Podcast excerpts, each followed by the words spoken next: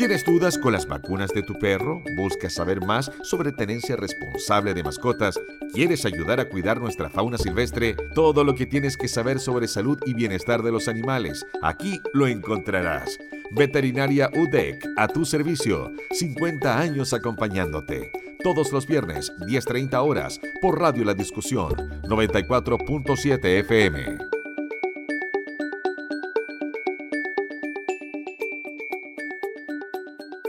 Tenemos nuestro espacio de veterinaria y hoy dejamos enganchado el tema, Carlos, antes de irnos a la pausa, ¿verdad? Lo presentábamos, pero lo presentamos nuevamente. Está con nosotros doctor Carlos Riquelme Merino del Departamento de Ciencias Clínicas de la Facultad de Ciencias Veterinarias de la Universidad de Concepción. Bienvenido nuevamente, Carlos. Muchísimas gracias. Hoy, eh, Carlos, un tema, eh, ya lo adelantábamos, ¿verdad? La calendarización de vacunas para mascotas, mm. ¿verdad? Eh, una responsabilidad que tenemos todos al, ¿verdad?, adoptar un perrito, un gatito en nuestra casa, ¿verdad? Y que nos tenemos que hacer responsable. Tenencia responsable también Exactamente, tenencia responsable. Sí, sí, la verdad es que, bueno, afortunadamente en los últimos años ya los tutores de mascotas han ido entendiendo la importancia de vacunar a sus perros y gatos. Eso es algo que hoy día, afortunadamente, creo que la mayor parte de los tutores sabe. O sea, tenemos que llevar al veterinario a nuestro perrito, a nuestro gatito, sobre todo cuando es cachorrito, cuando está empezando sus primeros meses de vida y hay que colocarle vacuna. Es parte, como tú dices, de ser un tutor responsable, que es un concepto que, hoy día incluso está legislado. Entonces es importante, hay legalmente unas funciones que debemos cumplir como tutores, exacto. Al igual que para los seres humanos, ¿verdad? Las vacunas son importantes. ¿Para nuestras mascotas igual? Son absolutamente importantes las vacunas. Aquí hay, hay normas internacionales que han demostrado a través de muchos estudios que las vacunas son importantísimas para nuestros pacientes. O sea, tanto perros como gatos deben cumplir un protocolo de vacunación que le permite disminuir en algunos casos de forma prácticamente total la existencia de enfermedades infecciosas. Entonces es súper importante para, nosotros los veterinarios que, que, los tutores entiendan eso, ¿cierto? Todos que quienes nos están escuchando recuerden la importancia de llevar a sus mascotas al veterinario para comenzar su calendario de vacunación. ¿Existe un calendario de vacunas específico para perritos y gatos? Sí, mira, eh, en ese sentido hay una, hay una entidad, una institución internacional que es la WASABA, que es una asociación de medicina veterinaria que nos dice a todos los veterinarios cuál es la norma eh, con la cual tenemos que vacunar a nuestros pacientes. Eso está definido, ya está definido. Entonces, a veces hay pequeñas variaciones que tienen que ver con el país, lógicamente, pero para Chile existe un calendario de vacunación, un calendario de vacunación que debemos eh, cumplir y aplicar tanto en perros como en gatos. Eso está, está completamente definido. Ya, eh, con ¿Qué vacuna específicamente, por ejemplo, comenzamos con los gatitos? A ver. Claro, mira, existen, eh, para perros y gatos existen vacunas que son esenciales y vacunas que son no esenciales. O sea, hay algunas que sí o sí hay ah, que colocar a todos los perros y gatos. Por ejemplo, en los gatitos las vacunas esenciales son la vacuna triple felina y la vacuna antirrábica. Son vacunas que debemos partir colocando en todos nuestros gatitos a partir de los dos meses de vida. Y después viene un protocolo de vacunación donde llevamos a revacunar a nuestro gatito, por ejemplo la vacuna triple felina, se va colocando revacunaciones y luego se revacuna al año y posteriormente toda la vida, que es un concepto súper importante que muchos tutores también extrapolan un poquito de los humanos, porque nosotros, ¿cierto? Nos vacunamos normalmente cuando somos niños, no nos acordamos de las primeras vacunas y luego ya salvo situaciones muy específicas, nos dejamos de vacunar. En los perros y gatos eso es diferente. Nuestros pacientes se tienen que vacunar durante toda su vida, normalmente de forma anual, independiente de la edad, incluso hasta que sean viejitos, porque las enfermedades infecciosas eh, son, afectan a toda la vida de los pacientes. Eh, es desconocido eso, ¿ah? Exacto, exacto. Eh, eso es súper importante recalcarlo a, los auditores, porque eh, muchos comienzan con sus mascotas calendarios de vacunas y luego no, no las siguen. Es como cuando son pequeñitos. Y cuando son chiquititos, exactamente. Y la inmunidad que generan las vacunas en, nuestro, en nuestras mascotas tiene una duración. Entonces, en algunos casos, la mayoría de las vacunas, de hecho, tiene una inmunidad anual. En algunos casos, un poquito más, cada dos, tres años. Por ejemplo, la vacuna antirrábica, que es otra vacuna esencial. Y también la antirrábica se sabe, se asocia más a los perros que a los gatos. ¿ah? Exacto, sí, sí, los gatos también pueden eh, padecer la enfermedad eh, de, la rabia y, es importante también prevenir la rabia. Ahí hay un tema de legislación, hay una legislación vigente que nos dice desde el Instituto de Salud Pública que todas nuestras mascotas tienen que estar vacunadas porque Chile no es un país libre de rabia. ¿Ya? Entonces, la vacuna antirrábica también se coloca de forma obligatoria anualmente en perros y gatos durante toda la vida. Y eso es una vez al año. Eso es una vez al año y cuando parte eh, se coloca desde los dos meses, desde los dos meses en perros y gatos. Mm, eso tampoco se sabe mucho. Tampoco se sabe mucho, se exactamente. Piensa que teniendo una vez en la vida esa vacuna es suficiente. exactamente, sí. No, es una vacuna de revacunación anual, permanente. Así es. ¿Y qué sucede si no, no, no, vacunamos a nuestras mascotas ahí? Que, finalmente que nos arriesgamos tanto ellos como nosotros. Sí, la verdad es que eh, las enfermedades infecciosas son enfermedades importantes porque muchas de ellas tienen una tasa de mortalidad súper alta. ¿Ya? Hay enfermedades que, como por ejemplo lo clásico que probablemente todos conocen, el parvovirus en el caso de los perros, por ejemplo, una enfermedad con una alta mortalidad sin vacunación. Entonces, al vacunar a nuestros perritos, nosotros generamos en ellos inmunidad, la capacidad de que su sistema inmunológico pueda defenderse de estos agentes infecciosos y a través de ello que esta mortalidad que generan estas enfermedades, como por ejemplo el parvovirus, eh, se reduzca de forma drástica. Entonces, efectivamente podemos prevenir enfermedades que tienen un, componente grave para nuestras mascotas. ¿ya? Entonces, la, vacunación tiene ese, ese sentido también.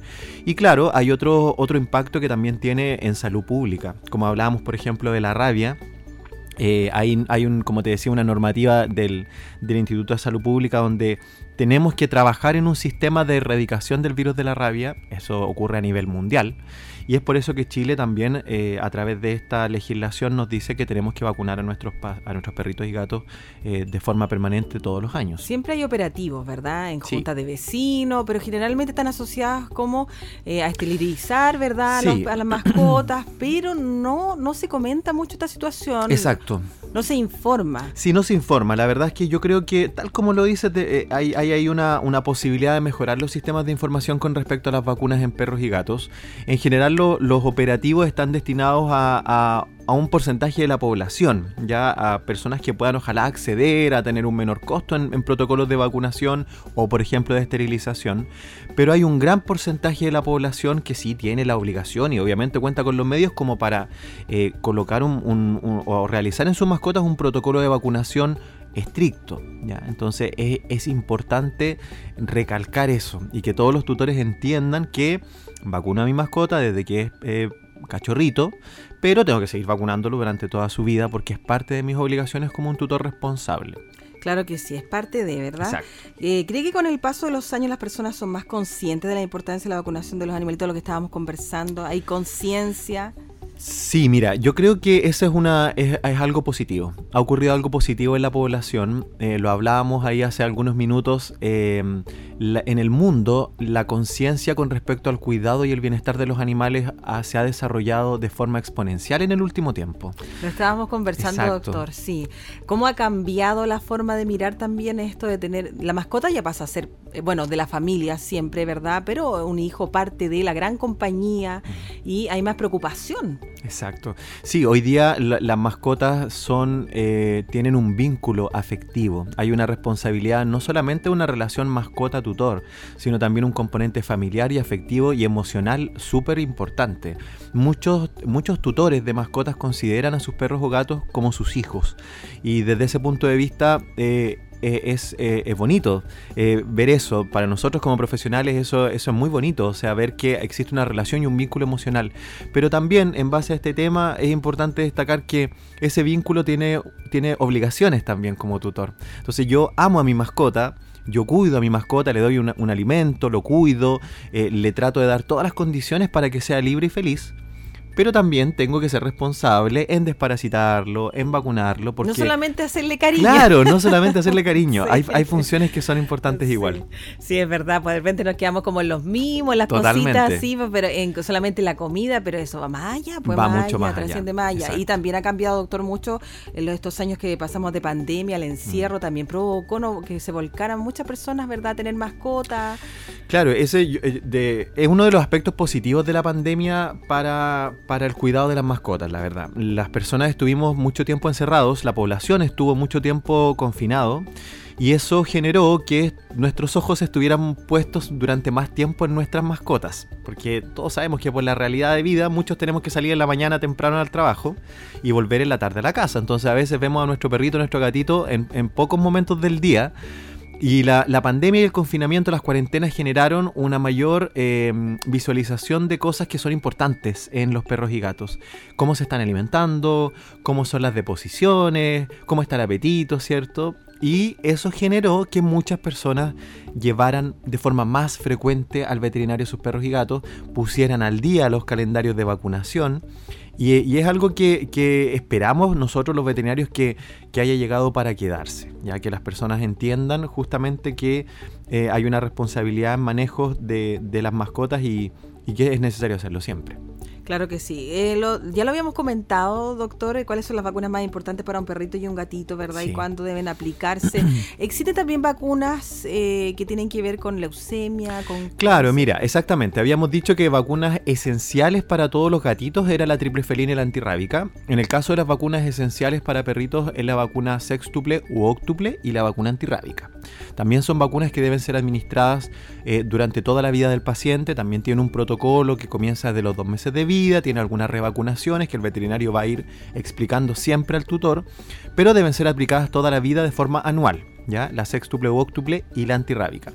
Pero también existen otras vacunas que son no esenciales, la norma internacional las describe como no esenciales, porque están destinadas para un grupo de perros o gatos, ya que están, se ven más probablemente afectados por alguna enfermedad. Y ahí aparece, por ejemplo, la vacuna de la leucemia. La vacuna de la leucemia felina, que es, tiene ahí una, siempre lo explico de esta forma, porque las personas tenemos incorporado el tema leucemia asociado al, cáncer, ¿cierto? A la leucemia de los humanos. Pero en el caso de los gatitos, la leucemia es un virus, es un virus de la leucemia felina que produce una enfermedad eh, principalmente inmunológica y que efectivamente tiene un protocolo de vacunación. ¿ya? Y ese protocolo de vacunación igual parte con los gatitos desde, desde pequeños, desde los 2-3 meses de vida y debe ser eh, aplicado también con un, con un, protocolo, ya que tiene una, frecuencia de administración que se va repitiendo. Ahí hay unos pequeños detallitos porque para esa vacuna hay que hacer un examen previo para evaluar que el paciente no tiene leucemia y que éste sea vacunado. Antes, de, antes de hacer la primera ah, vacunación, exactamente. Eh, es importante determinar que el gatito es libre de leucemia, porque si no, no tiene sentido colocarle la vacuna. Ah, ¿ya? No, es que, no es que le vaya a ocurrir algo malo si lo vacunamos con la vacuna. Ah, no le pasa nada igual. No, no le pasa nada, pero obviamente lo que nosotros queremos es generar inmunidad para que en el caso de que el paciente se pueda contagiar de virus de leucemia, presente una enfermedad más atenuada. Eso genera esa vacunación. Ya por eso que es una vacuna definida como no esencial. Para todos los dueños de gatitos eh, es súper importante destacar, todos los veterinarios lo decimos siempre, que ojalá todos los gatitos tengan un estilo de vida indoor.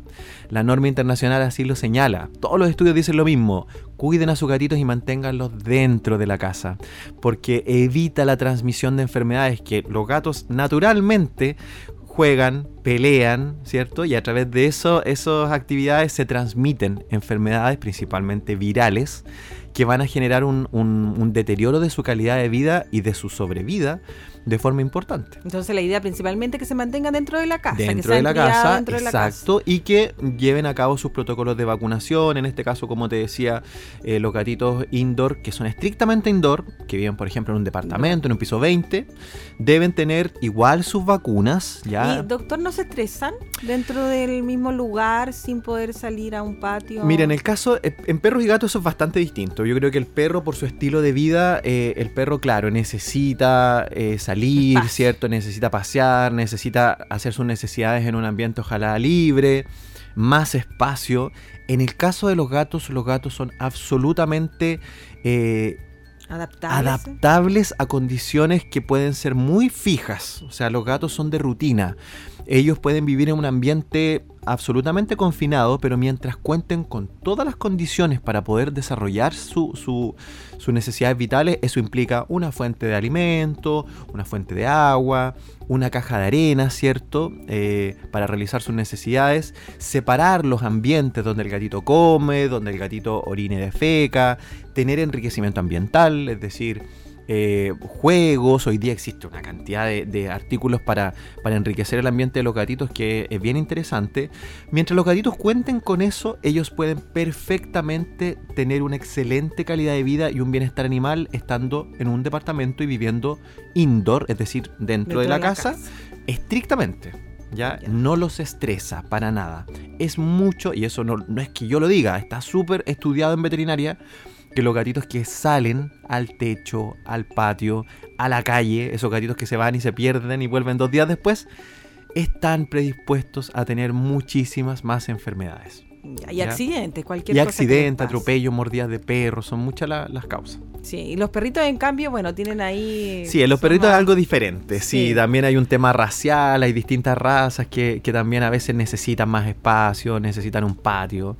Eh, también hay un tema de crianza, o sea, también pueden ser criados desde cachorritos y enseñarlos y ellos aprenden. Sí, pero lo importante también dentro de todos los cuidados, ¿verdad? Es la vacunación al día, la vacunación al día, Exactamente. Ojalá que dentro de estos operativos que habíamos conversado, doctor, también se tome en cuenta esta parte, ¿verdad? sí. Que dentro de esto no, no solo sea también cuando hubo, esta, ¿se acuerda cuando hubo esto del chip? Que también hubo un claro, Claro, exacto, sí. ¿Verdad? Y claro, según lo que vaya pasando es lo que van haciendo operativos. Entonces yo creo que realmente esto es muy importante, dar a conocer a la población la vacunación y que también si no se puede, no está la alternativa de pagar esto también que esté la alternativa de que sea algo más barato la opción, ¿verdad? Que, que, otorguen esto, para que sea más accesible, para que todos tengan buena salud. Exacto, sin lugar a dudas es necesario. Es necesario que también eh, se genere algún programa o se genere algún tipo de actividad en conjunto con veterinarios, eh, ojalá desde, desde el gobierno, ¿cierto? Desde, y, que pueda ayudar de esa forma a, a un porcentaje no menor de la población que obviamente le cuesta acceder a este tipo de servicio y que tiene la intención, por supuesto, de mantener a sus mascotas y a, sus a sus perritos y gatitos vacunados, Y un beneficio, doctor, porque al final eh, nos ayuda, ¿verdad?, a lo futuro, pues hay prevenir las enfermedades, absolutamente, ¿verdad?, A, lo que, sino al costoso, lo que lo costoso que es también llevar a, debemos decirlo, a un perrito, a un gatito, un veterinario también. Así es. Ahorrarnos todas esas consultas, las enfermedades que podrían tener. Entonces, Así es. Ahí también eh, me parece súper importante comentar que siempre con, con los perritos y gatitos hay un tema de responsabilidad, es decir, todos los tutores que deciden, deciden voluntariamente tener un perrito o un gatito, deben entender que eso tiene consigo responsabilidades y que parte de ser un tutor responsable implica tener claro que voy a incurrir en gastos en mi mascota. Y eso es algo que lamentablemente no podemos evadir. Eh, hay que comprar un alimento, hay que eh, desparasitar, hay que vacunar, hay que asistir al veterinario para revisiones periódicas del estado de salud, así como nosotros vamos al médico. Entonces, eso es importante porque em, lógicamente podemos tener muchas ganas de cuidar a una mascota, ¿cierto? Pero a veces los medios cuestan y obviamente ahí no, es no es algo de voluntad, es algo, una realidad, ¿cierto? Que a veces cuesta un poquito acceder a recursos para mantener a nuestra mascota en buen estado, pero eso a nuestros animalitos les genera un deterioro en muchos aspectos y puede eh, perjudicar su estado de salud. Claro que sí, ahí siempre la tenencia responsable. La tenencia responsable. Sí, siempre el llamado a eso, hacernos cargo completamente. No y no solamente cuando es cachorrito decimos que es lindo, después cuando crece ya no es tan lindo. Así es. Ya no lo quieren tanto, es verdad eso, pues sí. Así es. Así que siempre el llamado responsable. Y como muchos es parte, son parte de nuestra familia. Absolutamente. ¿verdad? El cariño está, así que siempre hay que hacerse responsable en, forma completa. Exacto. Doctor, le agradecemos mucho por estar con nosotros, doctor Carlos Riquelme Medino, del Departamento de Ciencias Clínicas de la Facultad de Ciencias Veterinarias de la Universidad de Concepción. Muchísimas gracias por la invitación, invitar a todos ciertos los auditores a que vacunen a sus perritos y sus gatitos. Y Vamos a hacer una campaña, Vamos a hacer una campaña, ¿cierto? Así que muchas gracias por la posibilidad. muchas gracias. Todo lo que tienes que saber sobre salud y bienestar de los animales. Veterinaria UDEC, a tu servicio. 50 años acompañándote. Todos los viernes, 10.30 horas, por Radio La Discusión, 94.7 FM.